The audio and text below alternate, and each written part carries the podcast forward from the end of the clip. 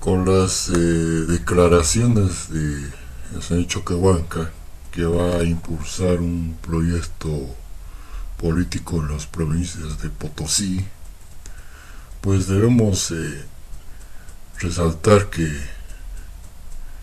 eh, el real potosino aquí no es indígena ni es originario, cosa no vamos a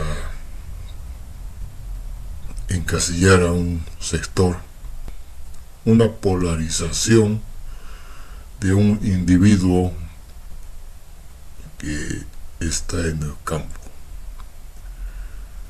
Ni tampoco vamos a hacer una pigmentocracia sacando réditos políticos. El real potosino que vive en las provincias ya no se traga en el cuentito de la ideología de pueblos indígenas, que solo sirve para unos cuantos aventajados, que desde la fundación de este Estado fallido viven de sus mafias y de su corrupción. A las personas que viven en nuestras provincias, decirles que apoyen la federalización es un instrumento de nueva administración que vamos a tener, que, que debemos tener todos los potosinos, para el bien de todas y de todos.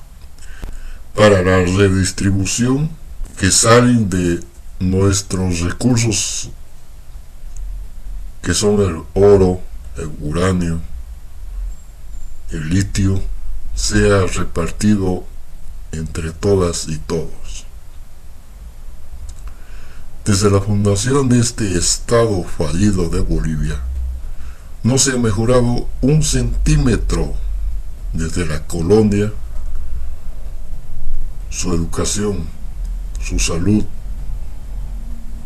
sus caminos, el agro, siguen con la, con la paupérrima costumbre de sembrar con bueyes y sus instrumentos primitivos. No hay una industrialización del agro, señores.